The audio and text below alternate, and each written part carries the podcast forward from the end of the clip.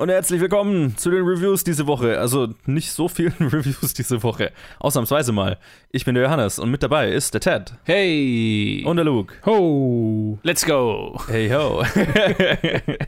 und wir haben alle nicht besonders viel gesehen. Also ich habe schon viel gesehen, aber halt keine Filme und keine Serien und wenig. Ich habe draußen, ich habe viel harten Shit im Leben gesehen, aber nichts, genau. auf dem Fernsehen. I've seen it all. I've seen things. Things you wouldn't believe. äh, ja, das, und deswegen, äh, und, und weil ich vor einigen Wochen viel gesehen habe, habe hab, oh, ja. hab, hab ich mir gedacht, dann nutzen wir das jetzt einfach, weil normalerweise würden wir so ein Fantasy Filmfest, also es waren die Fantasy Filmfest Nights 2022. Oh, ja. Und normalerweise würden wir da ein Special zumachen, aber weil Luke es nicht hingeschafft hat und ich nicht alles gesehen habe oder so, also deswegen macht es irgendwie keinen Sinn, wenn ich euch irgendwie über zwei Drittel der Filme was voll äh, einen Monolog halte. Deswegen würde ich ein, mache ich jetzt ein kurzes Recap und dann sprechen wir über den einen Fantasy Filmfest, den, den letzten Film des Fantasy Filmfests, wenn ich mich recht erinnere, der dann gerade auch auf Disney Plus rausgekommen ist, was sehr lustig ist, ähm, über Fresh. Aber vorher kurz zu den Filmen. Ich habe, was waren es? 1, 2, 3, 4, 5, 10, 12 von 15 Filmen gesehen. Nee, 17. Irgendwie so. Keine Ahnung. Mhm. Ich habe einfach nicht alles gesehen, weil, weil es relativ, mir relativ spät eingefallen ist, ach ja, wann ist eigentlich, oh, aha, in zwei Wochen, hm, okay, hm, ich bin schon verplant an teilen. Also äh, ja, habe ich einfach einiges verpasst. Was ich gesehen habe, habe ich in einer Liste angeordnet und ich würde die äh, quasi einmal ganz zügig quasi von, von unten nach oben durchgehen, äh, weil dann landen wir bei Fresh an der Nummer 1, an dem Film, der mir am besten gefallen hat. Spoiler oh. Alert. Und können direkt mit dem Review weitermachen. Und ähm, genau, gebe ich einfach so einen kurzen Überblick darüber, was da so lief. Und der erste Film war, also das ist jetzt nicht die Reihenfolge, wie ich es gesehen habe, sondern die Reihenfolge, wie ich es angeordnet habe. Der unterste Film bei mir ist The Cellar. Das ist ein irischer Film darüber, dass eine Familie in ein äh, Haus einzieht, ein, ein großes, spooky aussehendes Haus. Ja, man hat es schon mal gesehen und dann passieren creepy Sachen in diesem spooky aussehenden Haus. Die älteste Tochter verschwindet mysteriös und ja, es sind merkwürdige Symbole überall im Haus. Und man kann sich wahrscheinlich denken, es hat irgendwas Satanistisches oder so in die Richtung zu tun. Der Film leidet, hat, also ich fand ihn ganz cool tatsächlich, also designmäßig vor allem. Und ähm, ich mochte sehr, worauf der am Ende rausläuft. Also das, naja, es ist schon, man hat es schon mal gesehen, aber nicht in dieser Art und Weise, worauf es am Ende rausläuft. Das, das wusste ich sehr zu schätzen, gerade designmäßig und so weiter.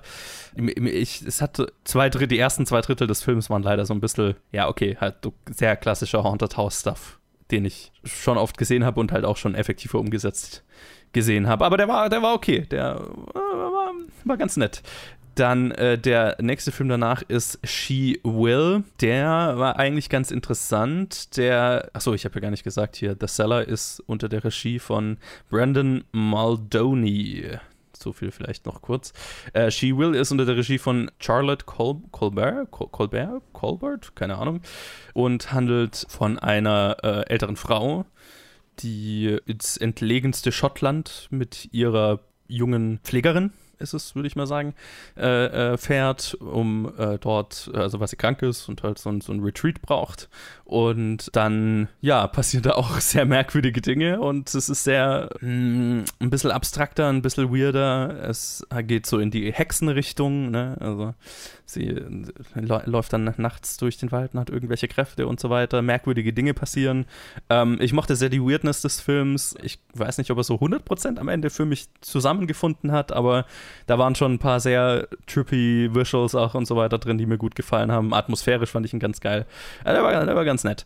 Dann äh, der nächste war The Rescue aus China äh, unter der Regie von Dante Lam, ein Action-Feuerwerk. so ein bisschen chinesischer Propagandafilm. Wie geil ist unsere Küstenwache? ähm, also Ich meine, das ist ja oft bei chinesischem Kino so ein bisschen immer einfach so mit dabei.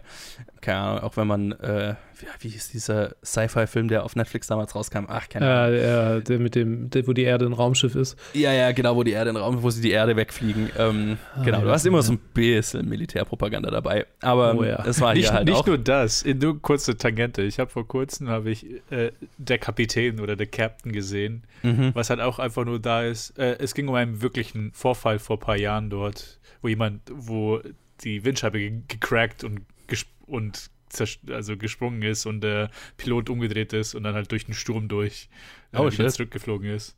Aber ist aber auch so, der ganze Film ist so, schauen uns uns so eine gute Airline an. Und die war auch produziert Ja. von der Airline. Ja, ja, ja, ja, genau. Hier, hier eben auch, ne? Die, die chinesische, also es geht um die äh, Coast Guard, die chinesische, ähm, auch vom entsprechend äh, staatlich mitfinanziert, wie halt alles. Und es ist im Prinzip so eine Aneinanderreihung von Actionsequenzen. Also die haben halt, es, es hat mich sehr, hat, hat jemand von euch als Kind die Serie Rettungsflieger angeguckt? Das habe ich damals mit meiner Mom immer geguckt als Ich Kind. Eine Zeit lang. Notruf Hafenkante geguckt. Ja, genau, selbes in grün so, ne? Es Mhm. ist immer eine Serie, du hast immer so ein, zwei Fälle pro Episode, wo sie irgendjemand retten gehen und es gibt so ein bisschen interpersonelles Drama. Und genauso ist es hier auch halt auf äh, zwei, zwei Stunden aufgeblasen. Du hast so drei, vier große Action-Set-Pieces, wo sie Leute retten und dann hast du so ein bisschen interpersonelles Drama halt noch dazwischen.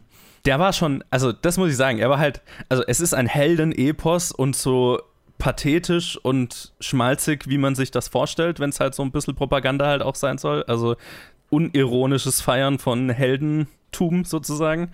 Aber halt schon sehr geil inszeniert. Also mich hat es schon gecatcht so teilweise, wo ich mir gedacht habe, oh, yes, jetzt äh, gehen wir. Und ich meine, in dem Fall hat es mich auch nicht so sehr gestört, weil es geht ja um Leute, die Menschenleben retten und so weiter. War, Mhm. ganz, war ganz lustig. Aber was heißt ganz lustig? Also war halt auch schon sehr gewaltig inszeniert und so, aber halt auch sehr flach. Also de, de, den würde ich tatsächlich, also aber auch dann glaube ich nur im Kino äh, empfehlen, weil der der knallt halt ordentlich. Mhm. Ähm, der nächste war äh, Salavar, spricht man es, glaube ich, aus. Äh, wo war der her? Aus dem Iran, glaube ich.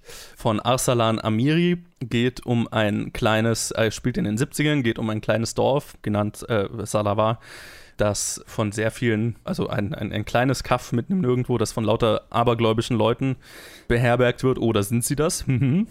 die halt glauben, äh, dass äh, es Dämonen gibt und so weiter und dass Leute von Dämonen befallen werden können und dann ihre eigene Art haben, quasi damit umzugehen und ihre eigenen Superstitions haben, wie man damit umgeht. Und es geht dann hauptsächlich um einen Kommandeur der örtlichen Armeeanlage sozusagen, der damit reingezogen wird und der halt nicht dran glaubt, dass es irgendwie Dämonen gibt oder sowas. Und eine Ärztin oder, oder Heilerin, die da auch unterwegs ist. Und die beiden, die werden da so reingezogen und ist alles sehr dramatisch und ist alles so, okay, Aberglaube, ja, nein. Der war äh, ganz äh, cool inszeniert, sehr frustrierend, so vom, vom wenn man, wenn man auf Aberglaube reagiert, aversiv wie ich.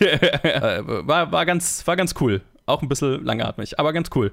Dann ist der nächste auf meiner Liste ein, ein neuer Film von Dario Argento, was ich ich wusste nicht mal, dass der auch Filme macht. Holy shit. Ja, bin auch mit seiner Filmografie nicht so vertraut, aber es war so, okay, der Mann ist doch auch schon über 70 oder 80? Keine Ahnung.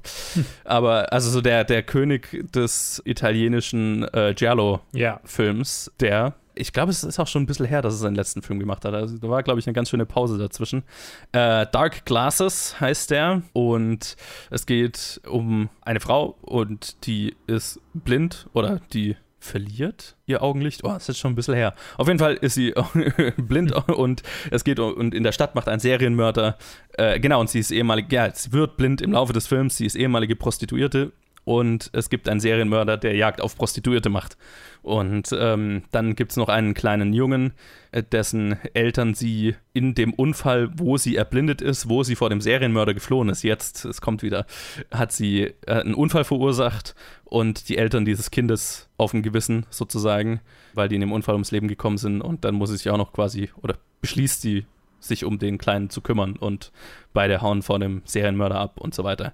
Der war ganz cool. Hatte so seine trashy Aspekte, was aber natürlich auch sehr passend ist fürs Fantasy Filmfest, aber der war, der war ganz schön in, in, inszeniert, äh, sehr blutig. Ähm, ich, hatte, ich hatte Spaß. Der nächste ist der obligatorische äh, kleine Gruppe an Leuten in einer einzigen Location, die langsam aber sicher eskalieren. So, wir haben ja da mal eine Harpoon hatten wir mal und Mhm. äh, so, so die, diese Vertreter heißt Barbarians von Charles Dorfman mit äh, unter anderem Ion Rheon, den man aus Game of Thrones kennt und handelt von einer von einem Paar, die also sie ist Künstlerin und er ist, ich weiß gar nicht, was er macht, aber er, ist, er, ist, er wird so ein bisschen mitgezogen von ihr. Er ist so, auch so ein bisschen, ne, er weiß nicht so wirklich, was er machen soll. Ähm, die ziehen quasi oder die wollen in so eine Siedlung ziehen, so ein, ein bisschen so eine hippie angehauchte, neu entstehende Siedlung Hm. von so einem äh, Influencer-Typ, der quasi seine eigene kleine, wir machen unsere eigene Kommune, bla, Projekt startet. Und die beiden sind quasi die ersten da, weil sie als Künstlerin halt ein Kunstwerk dazu beisteuert. Und genau, dieser Influencer-Typ und seine Freundin kommen zum Essen. Ja, und die- dieser Influencer-Typ ist halt so, der vertritt halt so ein, ne, so ein, so ein Mannsmann, Männ Männlichkeitsbild so, ne? Und äh, Ion Rheon spielt halt so ein Typ, der ist halt nicht so, der entspricht diesem Bild von Männlichkeit jetzt nicht so unbedingt und dann, ja, geraten die beiden immer mehr aneinander und es eskaliert immer mehr und gegen Ende kommt dann noch was sehr Unerwartetes dazu und es wird sehr blutig und äh, ich hatte definitiv meinen Spaß. Mehr als viele andere im Kino, glaube ich. Ich mochte den ziemlich tatsächlich. Ich stehe aber auch äh, sehr auf solche kleinen Potboiler, wie man so schön sagt. Ne? Einfach so, Mhm. du hast so einen kleinen Kessel an Lo äh, Charakteren und dann kocht das einfach langsam über. Mochte ich sehr. Der nächste ist Incredible But True. Äh, das ist der neue Regis äh, Film von dem Regisseur, der Rubber gemacht hat. Ah. Äh, Quent Quentin Dupieux. Der ganz schön viele Filme gemacht hat, die ich alle nicht kenne. Tatsächlich habe ich dann festgestellt. Ich kenne nur Rubber von ihm. Und handelt von einem Paar, die ein Haus kaufen. Und ich, ich, das wird nicht sofort im Film verraten, das wird mit der Zeit erst verraten, aber ich werde das spoilen, weil es der Aufhänger des Films. Der Makler, als er ihnen das Haus zeigt, sagt ihnen, und dann gibt es im Keller gibt's noch was ganz Besonderes. Und er geht mit ihnen in den Keller und da ist ein Schacht, in dem man, also ne, schaut aus wie so ein Schacht in die Kanalisation runter. Und ne, sie sind erst so, ja, okay, ein Schacht. Und jetzt? Und dann sagt er, äh, kann, man, kann man nicht erzählen, mu muss man sehen. Kommen Sie mit. Und er fängt an, in diesen Schacht reinzukriechen, oh, reinzuklettern. Und dann, die beiden sind ein bisschen verwirrt, klettern mit und kommen im zweiten Stock des Hauses wieder raus. Hm. Und das sind acht Stunden, und sind, sie sind acht Stunden nach vorne gesprungen in der Zeit. Und dann sagt er ihnen noch, okay, wenn man durch diesen Schacht geht, springt man acht Stunden in der Zeit nach vorne und wird gleichzeitig, glaube ich, einen Tag jünger. Oder zwei oder drei Tage jünger. ja. Okay. Und dann ist halt so, okay, eine Person in dieser Beziehung wird da vielleicht drauf anspringen und vielleicht ein bisschen abhängig werden von diesem Mechanismus und was macht das mit den beiden und weirde Situation. Also fand ich sehr kreativ, fand ich sehr lustig, hatte ich viel Spaß damit. Witzig. Sehr trocken. Also, wenn man Rubber gesehen hat, macht das auch irgendwo Sinn. Ja. Dann, der nächste ist You Are Not My Mother von Kate Dolan, irisch, äh, eine Familie in Dublin. Also es ist äh, eine, eine Mutter, die Großmutter und die Tochter. Und eines Tages verschwindet die Mutter einfach auf, auf einen Schlag und taucht in derselben Nacht wieder auf, aber es, sie, sie ist anders. Sie ist, Mhm. verhält sich merkwürdig. Und dann ist so die Frage, hm, was ist da passiert? Ist es noch die Mutter? Äh.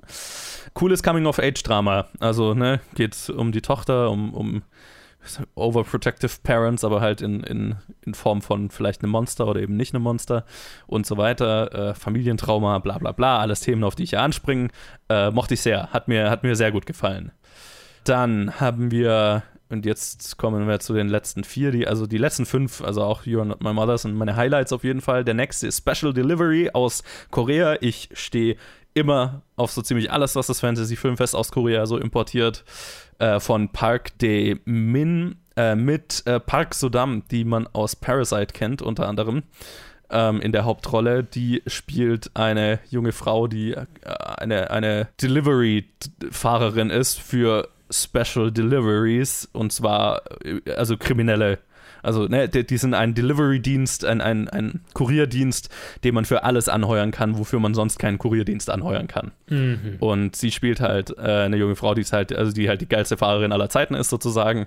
Und es geht dann um einen Baseballspieler, der korrupte Machenschaften in der Baseball-Liga aufgedeckt hat, jetzt den die Mafia hinter sich her hat und er hat was bei sich, was für die Mafia sehr wertvoll ist.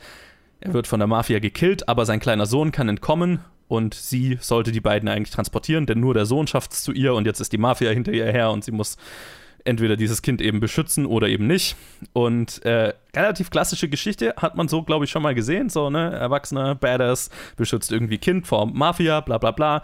Aber coole Konstellation. Den, den Kleinen, der Kleine ist übrigens auch aus Parasite, der spielt den, den Sohn in Parasite von der, von der Ah. Familie. Die beiden, deswegen die Chemie zwischen den beiden war schon super, deswegen, ne, weil sie ja auch den Sohn tutort in Parasite. Also die haben einfach dieses Pärchen aus Parasite genommen, Mhm. diese, dieses Pairing und äh, haben es einfach ausgenutzt, dass die schon mal zusammen gearbeitet haben. Sehr cool, die beiden zusammen. Und die Action ist killer inszeniert einfach und Ah. äh, damit hatte ich mega Spaß. Sehr schön. Geiler Actionstreifen, auch richtig cool im Kino. Der nächste auf meiner Liste ist X, der neue Film von Ty West, den wir auch garantiert noch reviewen werden, wenn er dann richtig rauskommt. Äh, weil Ty West ist einfach eine, ein, ein, ein Name im, im Horrorgenre. Es spielen mit Mia Goth, Jenna Ortega, Britney Snow, Martin Henderson und äh, viele mehr. Gar nicht so viele mehr. und äh, es, es spielt auch in den 70ern, der zweite Film in den 70ern in diesem Lineup und handelt von einer Gruppe junger Leute, die einen Porno mitten im Nirgendwo äh, drehen wollen und äh, eben dafür äh, auf, auf eine Farm mitten im Nirgendwo fahren. Und ja, die zwei älteren Leute, die diese Farm betreiben, sind etwas creepy und die ältere Frau ist definitiv sehr creepy. Und äh, ja, dann fangen an, Leute gekillt zu werden. Sehr viel Sex, sehr viel Gewalt, sehr ein, eine Hommage an den klassischen Slasher der 70er und 80er. Sehr blutig, sehr unterhaltsam und hat, glaube ich, so ein bisschen mehr noch auch im Hirn, als, als es auf den ersten Blick wirkt. Also Hm. geht viel so um die Angst davor, älter zu werden und zu altern und so weiter. Oh. Und äh, gerade auch im Hinblick auf die eigene Sexualität und so weiter. Ne? Also das ist ein großes Thema. Nicht umsonst, dass die ein Porno drehen wollen. Mhm. Mochte ich, mochte ich sehr. Auch wenn Slasher-Filme ja besagtermaßen, also, ne, der hat mich jetzt nicht gegruselt, weil Slasher sind jetzt halt nicht das Genre. Also, mich hat mehr der Humor und halt die geilen Effekte und so weiter gekickt hier. Dann die letzten zwei. Mein zweiter Platz ist Hatching aus Nor nee, äh, Finnland von Hannah Bergholm. Regiedebüt. Ein Coming-of-Age-Creature-Feature von einem zwölfjährigen Mädel, das eine Influencer-Mutter hat, bei der alles perfekt und neat im Haus sein muss und alles durchinszeniert ist, die gesamte Familie, ne, die perfekte Instagram-Familie. Und ja, die, die Tochter, die quasi ne, mehr eine Rolle für die Kamera spielen muss, als die, sich, sie selber sein zu dürfen. Und äh, eines Tages, ja, brütet sie ein Ei aus, das immer größer wird und dann schlüpft daraus ein Monster. Und ist das eine Metapher für das, für ihre dunkle Seite, für ihr zu sich finden, ne, äh, für ihr Erwachsenwerden? Auf jeden Fall. Es ist auch nicht gerade subtil, aber es ist extrem geil gemacht. Die haben richtig gute Leute gerade für die, für das Creature Design. Es ist nicht CG, es ist praktische Effekte, groß angelegte praktische Effekte. Mochte ich sehr. Und zu guter Letzt Fresh. Und damit machen wir einen Trenner und besprechen mein Highlight des Fantasy Filmfests, der Fantasy Filmfest Nights 2022. Wer möchte es anmoderieren? Ich weiß nicht, wie du das machst, Molly. Was denn? Leute daten. Nein, nein! Nirgendwo steht, du brauchst einen Mann.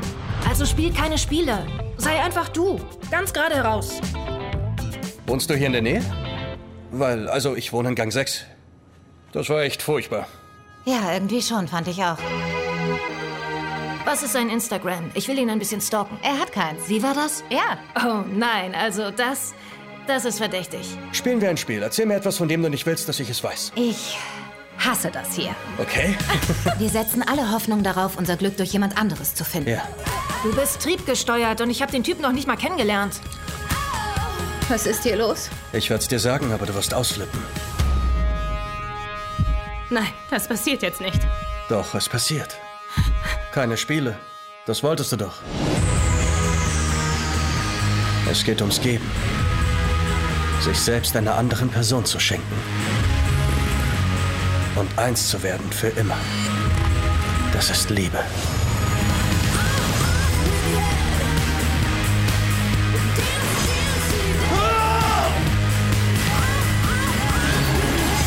Vergiss es. Das ist doch der Traum jeder Hetero-Frau, oder?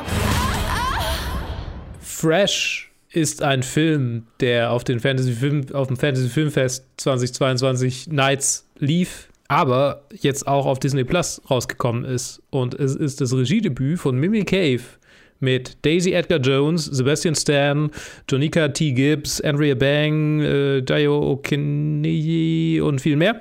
Und auf den ersten Blick handelt es sich um, ein, um eine Romantic Comedy ähm, oder nicht vielleicht Dramedy auch ein bisschen der Daisy Edgar Jones Charakter sehr frustriert mit der modernen Dating-Welt ist und dann nach einem nach mehreren unerfolgreich erfolglosen ist das Wort erfolglosen Versuchen über das Online-Dating ähm, in eine Beziehung zu kommen zufällig in einem Lebensmittelgeschäft oder in einem Lebensmittel in, in, in, im, im Laden im Supermarkt auf den äh, awkwarden Steve oder awkwarden auf den interessanten, nicht awkwarden, mhm. auf den interessanten Steve trifft, äh, gespielt von Sebastian Stan, der sie sehr schnell äh, um den Finger wickelt. Soweit.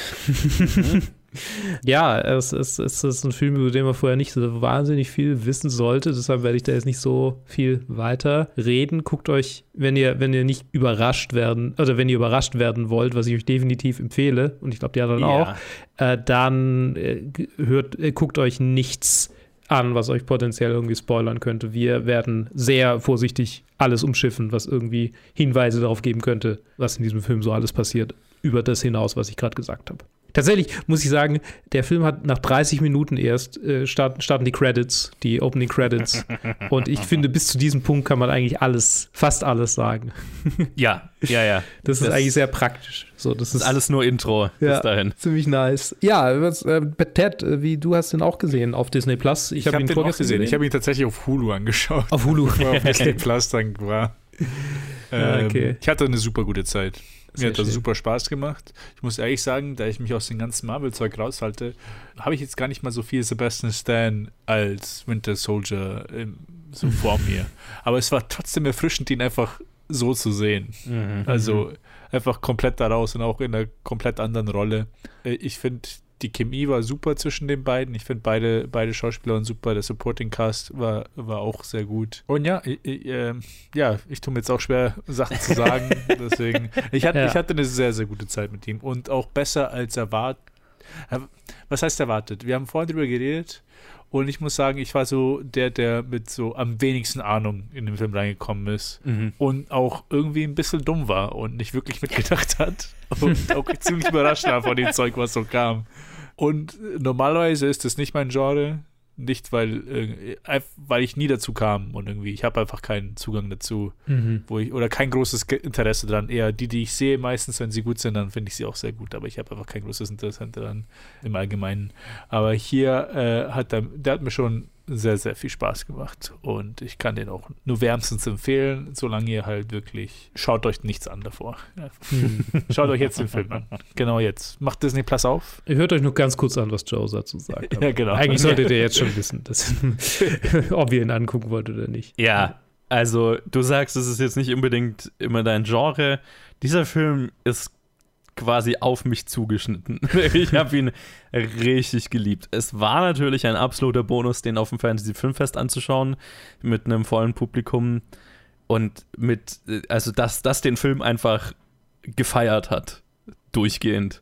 Was, was jetzt für das Fantasy Filmfest Publikum, also ich war jetzt in München, was normalerweise machen wir es ja immer in Stuttgart, deswegen ich weiß, ich kenne jetzt das Münchner Fantasy Filmfest Publikum nicht so gut.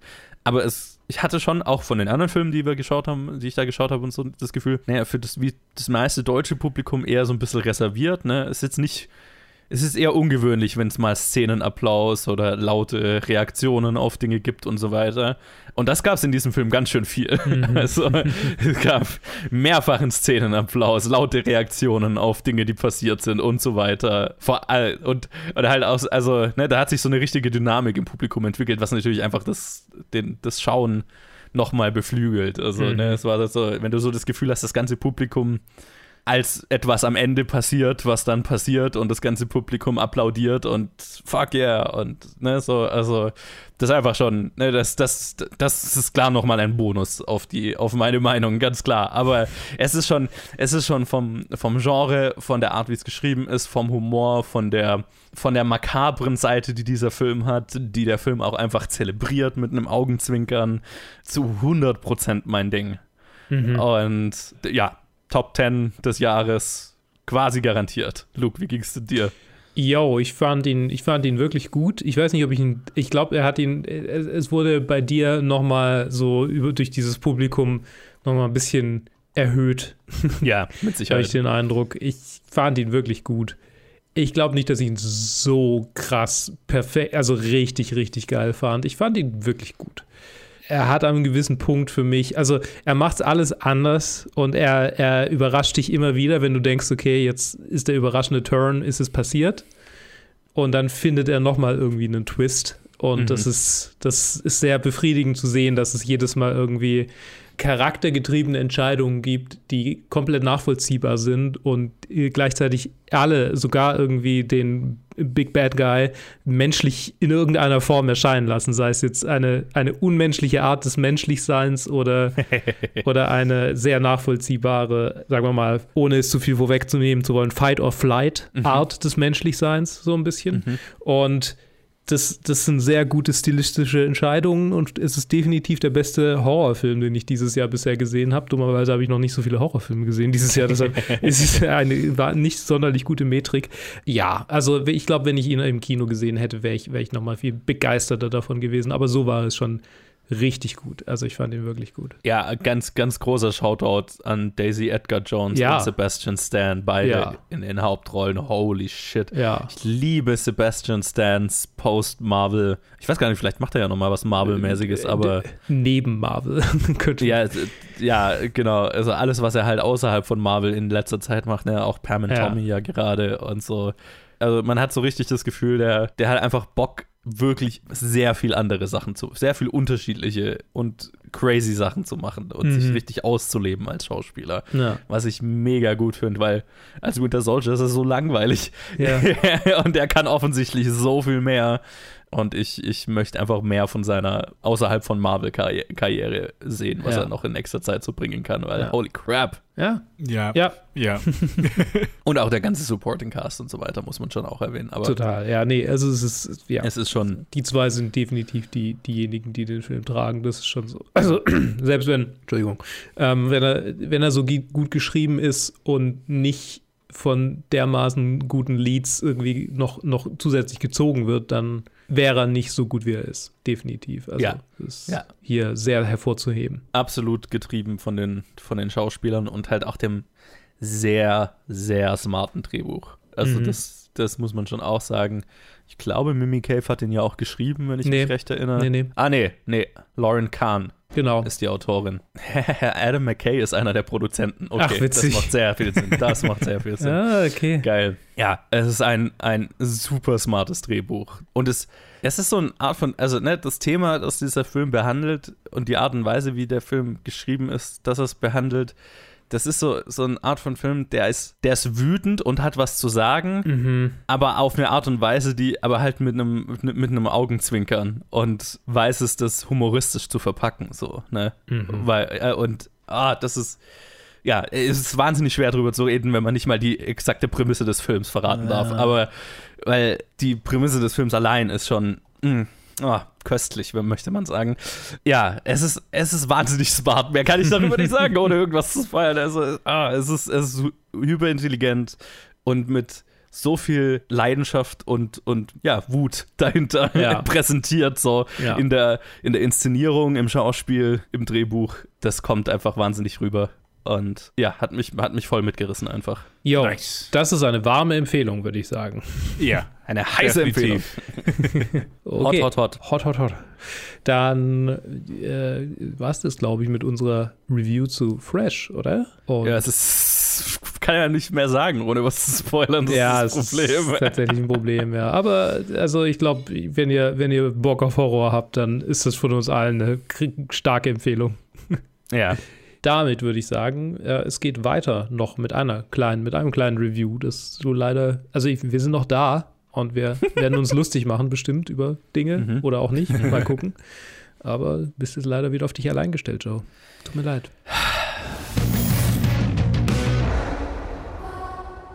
Wir wünschen Albus Dumbledore zu sehen. Das wäre dann mein Bruder. Die Welt, wie wir sie kennen, löst sich auf. Grindelwald reißt sie durch Hass auseinander. Wenn wir ihn besiegen wollen, dann müssen Sie mir vertrauen.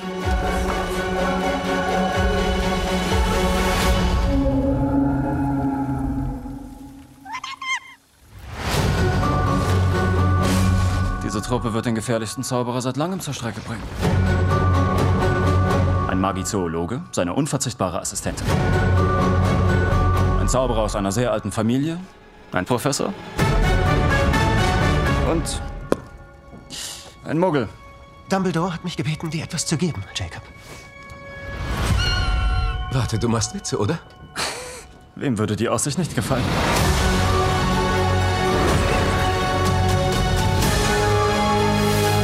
Dann wollen wir mal die Welt retten, was?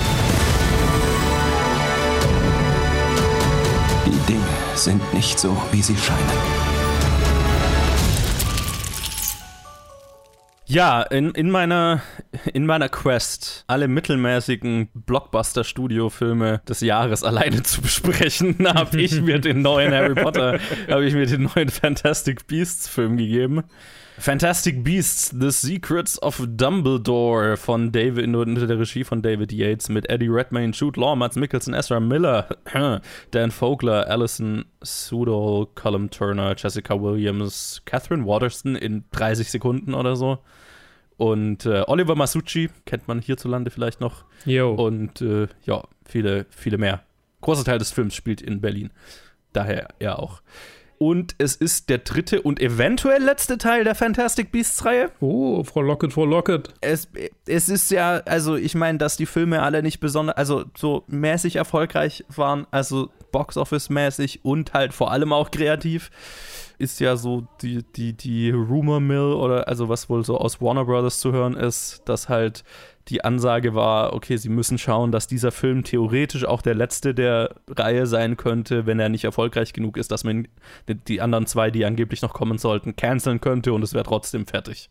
Und so ist der Film auch angelegt. Ob das erfolgreich ist, können wir gleich drüber reden, aber so ist der Film Mhm. angelegt. Ähm, er spinnt die Story weiter aus dem letzten Fantastic Beasts Film, an dem ich mich tatsächlich null erinnert hatte. es waren Schauspieler in diesem Film, da habe ich gedacht, ah, interessant, dass der Film mir gar nicht erklärt, wer dieser Mensch ist. Und dann habe ich hinterher nochmal nachgeschaut, oh shit, der war ja schon im letzten Film. Holy fuck, ich erinnere mich an nichts.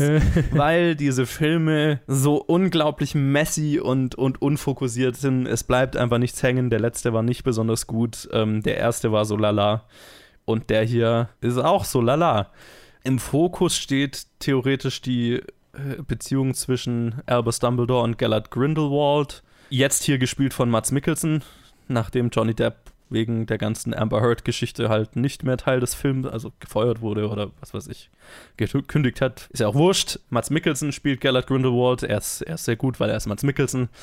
Und Jude Law ist sehr gut, weil er ist Jude Law. Äh, die beiden, das ist auch jetzt hier in dem Film ne, das ist das erste Mal so offen angesprochen. Uh, die hatten eine, eine Beziehung, die waren Lover, als sie jung waren.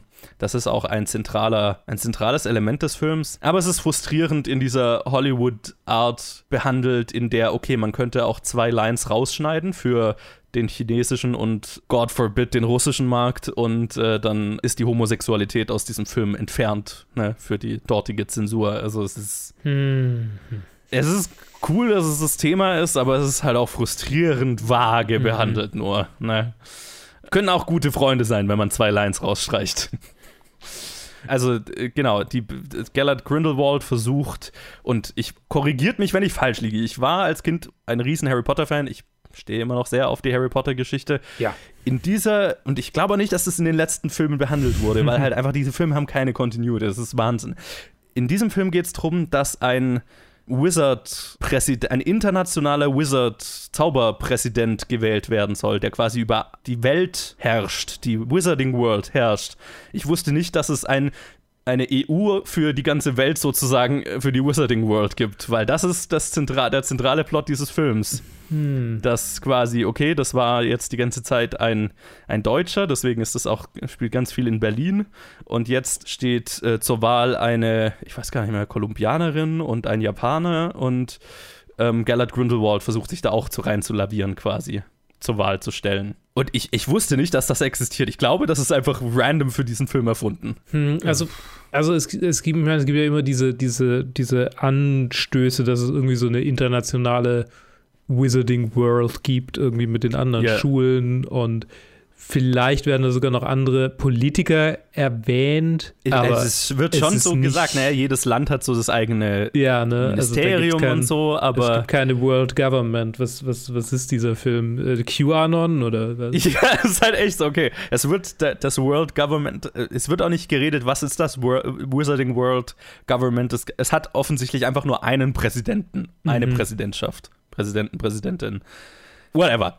Das steht zur Wahl und Gellert Grindelwald versucht, also es geht, und das ist prinzipiell ein interessanter Ansatz, der völlig verloren geht in der absoluten Messiness dieses Plots. Gellert Grindelwald, der ja eigentlich als Verbrecher gesucht ist, Mhm. versucht, sich quasi reinzuwaschen und dort als legitimer Kandidat anzutreten und dann die Wahl zu manipulieren, dass er gewählt wird. Oder dass er, dass er der neue Typ halt wird. Und ich meine, das ist ja quasi der, der Al Capone-Move schlechthin. Ja, yeah, also es ist, es, es wäre theoretisch interessant, finde ich. Also, okay, weil, also, ne, du hast einen faschistoiden, verbrecherisch angehauchten Typ, der es versucht, eine, eine Front zu präsentieren, sich als Freund des Volkes zu verkaufen, um in eine Position zu kommen und einen Krieg anzuzetteln, den er, was, was quasi so sein faschistoider Traum ist, und das halt über den legitimen politischen Weg. Mit ein bisschen Manipulation. Eigentlich ganz interessant. Wäre da nicht dann noch so ein Element, wo.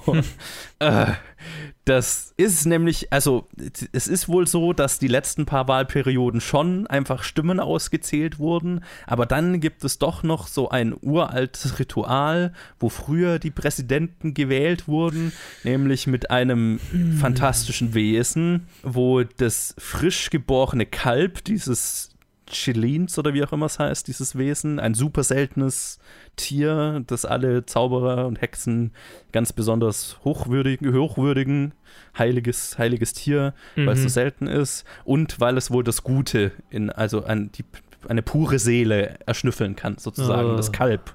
Und am Anfang des Films werden zwei solche Kälber geboren und Grindelwald lässt eins stehlen. Und genau, und die, der Wahlprozess war wohl früher so, man hat einfach die zur Wahl stehenden Kandidaten hingestellt, dieses Kalb an denen vorbeilaufen lassen und vor dem, wo sich das Kalb verbeugt, der hat die reinste Seele und der ist der neue Präsident.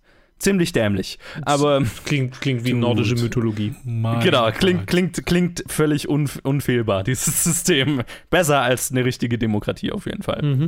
Genau, das soll wieder gemacht werden. Es werden am Anfang des Films zwei solche geboren. Grindelwald klaut eins davon, tötet es, lässt es wieder auferstehen und versucht es, also hat quasi sein Zombie-Viech, das dann ihn natürlich auswählt, weil er es quasi verzaubert hat. So, das ist die versuchte Manipulation.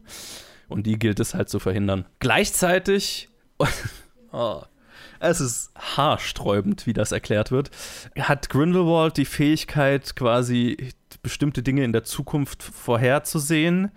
Sprich, es wird irgendwann von Dumbledore gesagt, okay, in, er kann unsere Moves vorhersehen, also müssen wir random Shit machen und einfach ohne Plan vorgehen, damit er uns nicht auf die Schliche kommt. Und es hat sich so angefühlt, als wäre das einfach so die Erklärung, warum dann völlig unzusammenhängend langloser Scheiß in diesem Film passiert.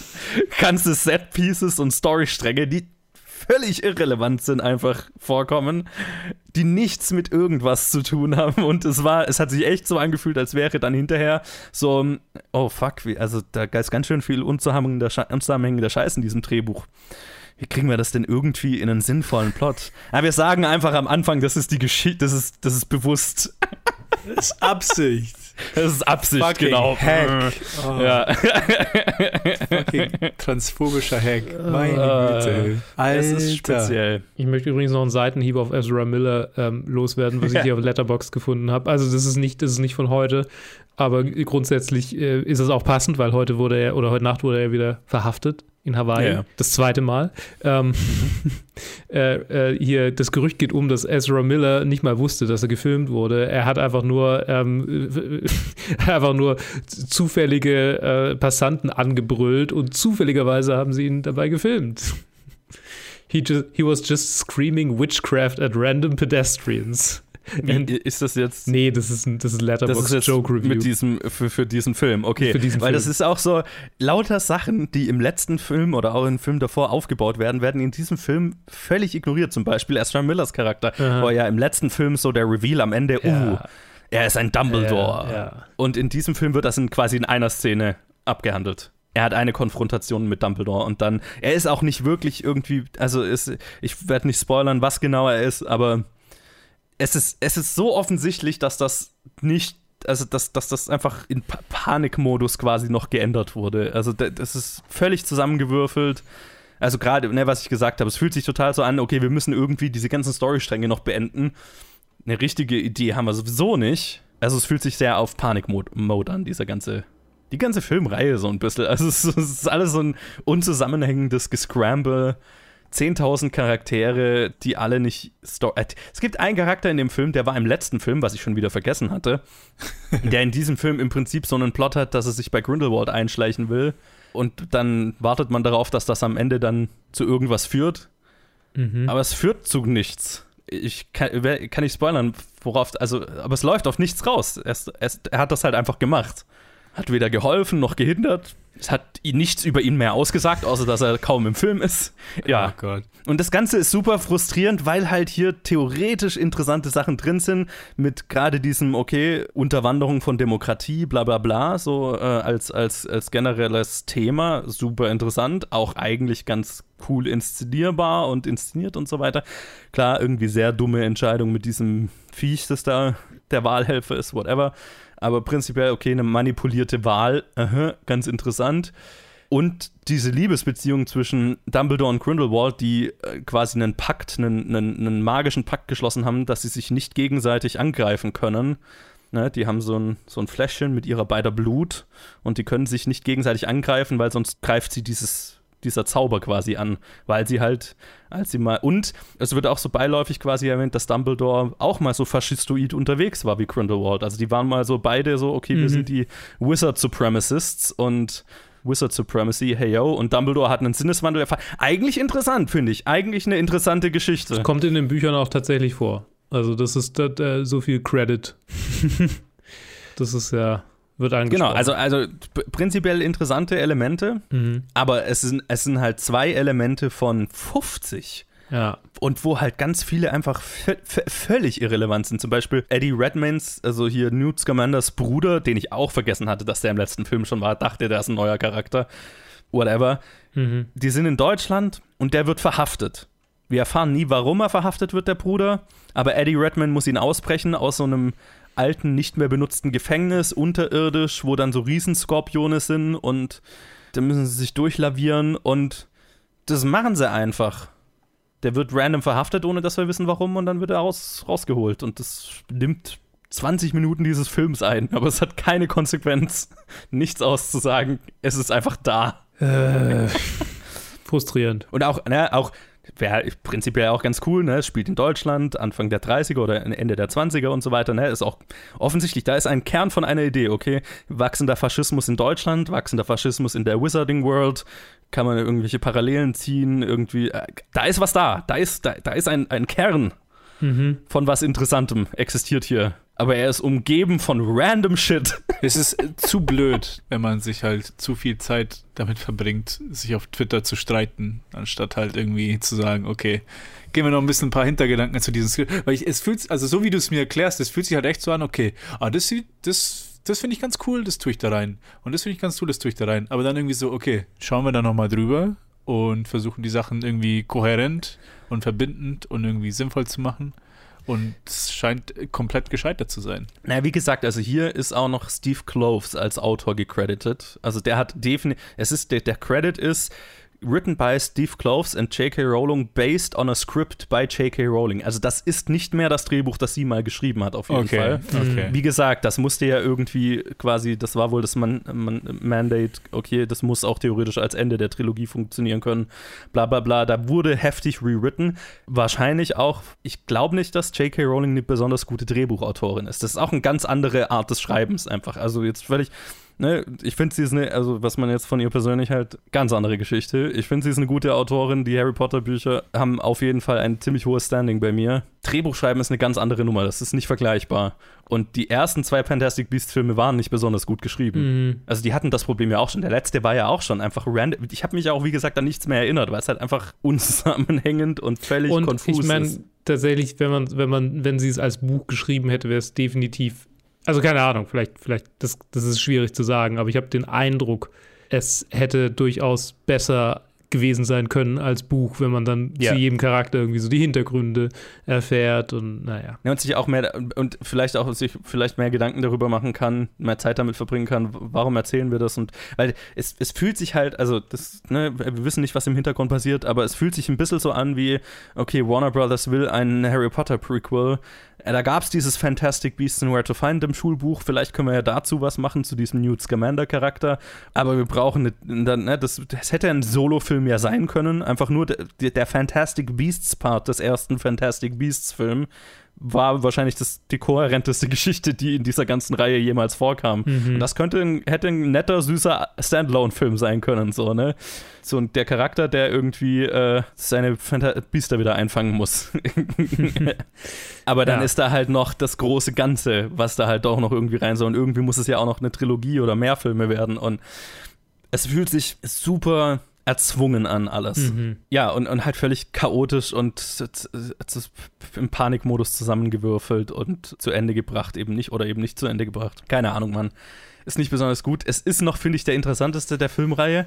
Mhm. Also ich glaube, der erste ist der kohärenteste und wahrscheinlich der beste. Einfach weil die Fantastic Beasts Storyline an sich ganz cool ist. Ne? Dann Ja. ist ne, da immer noch der Politikaspekt und Ezra Millers Charakter, der nirgendwo hinführte im Rest der Reihe, wie man merkt. Aber der, der ist noch vielleicht der kohärenteste. Aber so inhaltlich hat der hier, finde ich, noch die interessantesten Ideen, die aber halt zu nichts führen. Es ist super frustrierend. Und ich habe in der Woche garantiert vergessen, um was es in diesem, in diesem Film ging.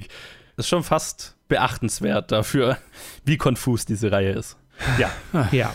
Ich, ich, ich glaube, ich, ich bin mir sicher, ich werde ihn, glaube ich, ich werde ihn mir schon noch angucken. Ich weiß nicht, ob ich es ins Kino schaffe, aber Klingt wahrscheinlich ja. irgendwann mal sehen, wenn ich bei, mein, bei meiner Familie bin.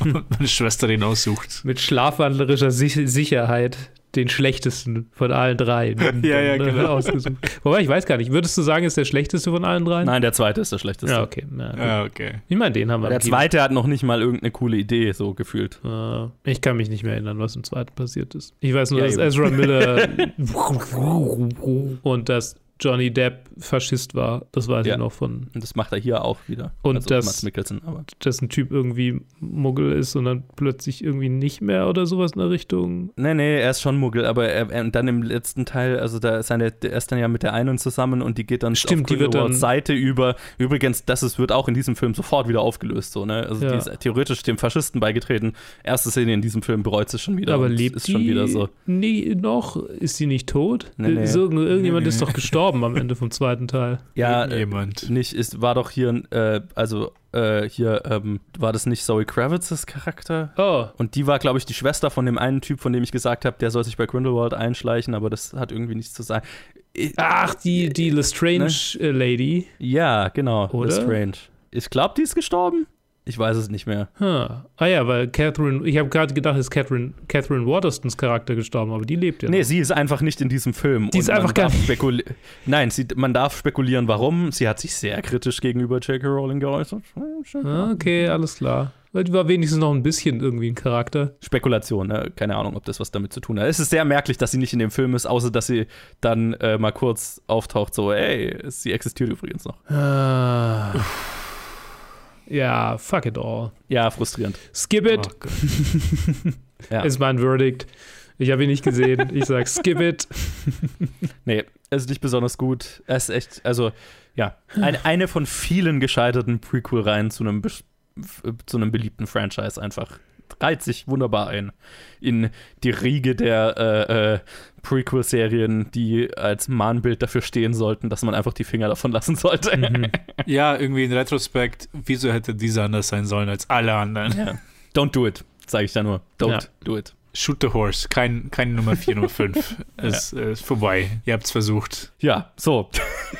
So. Habt ihr denn irgendwas gesehen von dem, was wir besprochen haben, von den zwei Filmen oder Fantasy Filmfest? Lasst es uns wissen. Facebook, Twitter, Instagram, planfilmgeek.gmail.com. Und ansonsten hören wir uns in zwei Wochen wieder mit mehr Reviews, wahrscheinlich, eventuell. Ja, Mal schauen. hoffentlich viel bessere Filme, hoffentlich. Also im Vergleich zum letzten. Ich glaube jetzt. Ah, doch, nein, nein, nein, das geht jetzt erst los. Übrigens, äh, falls sich noch jemand interessiert für äh, Friedmanns 4, die Serie, an der ich letztes Jahr gearbeitet habe, wo ich irgendwann mal gesagt habe, ey, Anfang des Jahres kommt die irgendwann im Free TV. Jetzt kommt sie tatsächlich im Free TV. Ah. Ich glaube, 27. April oder so. Oh shit, ich sollte auch mal mit RTL Plus canceln. Hm. Ja, genau. Ja, ich wollte mir noch die Passion angucken, einfach nur um zu sehen. oh, oh boy. Um, oh Gott. Mit Freunden natürlich. Ein Ah bisschen. ja, und, also wenn's Alkohol geht. hoffentlich. Ja, Ja. mit Alkohol. Haben wir überlegt, ob wir es diesen Samstag machen, aber vielleicht auch nicht. Mal gucken. So lange behalte ich es noch. aber cool, Friedmanns 4. Sorry, ich wollte jetzt nicht, ich Ja. wollte jetzt nicht deinen Plug von Friedmanns 4 Nein, nein, nein, machen, indem ich nein. über die Passion rede. Es Nee, nee, nee, alles gut. Nee, äh, also für, für die, die es noch nicht geschaut, äh, geschaut haben, die es äh, eventuell interessiert, jetzt äh, dann auch im Free TV immer zwei Episoden, also quasi vier Wochen lang je zwei Episoden abends. Yay. Ja, Mittwochabends, genau, 27. 2015, Primetime. Ja, reinschauen, dann Guckt's mit euren Eltern an. Meine haben es geliebt. yes. Was nicht heißt, dass es schlecht ist. Nee, nee, nee. Ich, es, es, es ich, ich, die, die, Einschaltquoten sind schon nochmal relevant so für, ne, Mhm. also, also, falls, ja, genau. Aber ich kann nicht zu viel sagen. Jo, so, das Jo. Plugging beendet. Wir Jo. hören uns in zwei Wochen zu den Reviews. Nächste Woche zu irgendwas anderem. Bis dahin, macht's gut. Ciao. Tschüss. Tschö.